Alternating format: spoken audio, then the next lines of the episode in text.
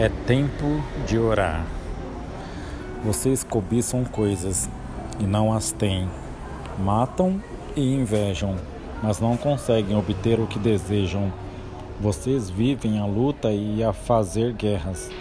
Não têm, porque não podem. Tiago 4, versículo 2.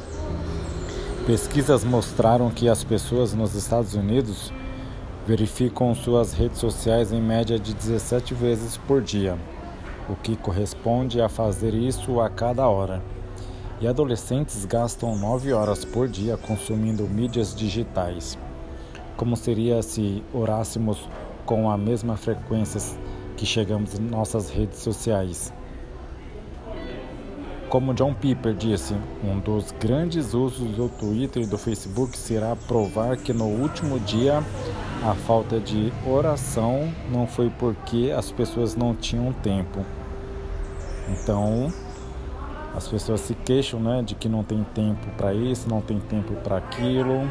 Então, como que elas conseguem tirar muito tempo ali para checar as redes sociais ao quais ao qual elas pertencem.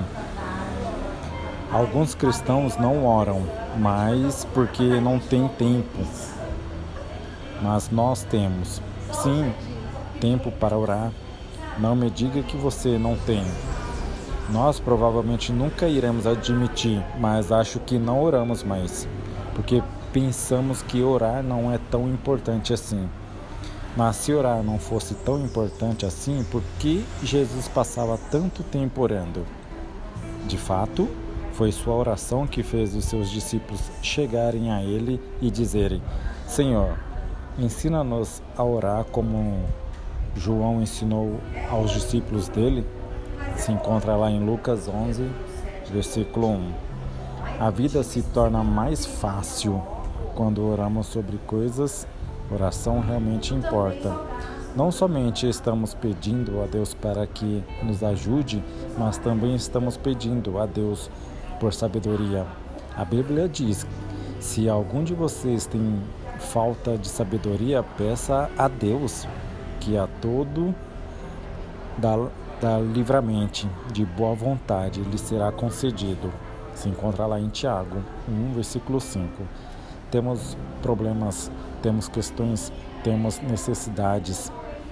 É por isso que precisamos orar, porque oração, entre outras coisas, é a forma que Deus apontou para que possamos obter coisas. Talvez você esteja pensando por que está vivendo sua vida sem saber qual a vontade de Deus. Você já orou por isso? Como Tiago diz, vocês não têm porque não pedem, mas também saiba pedir.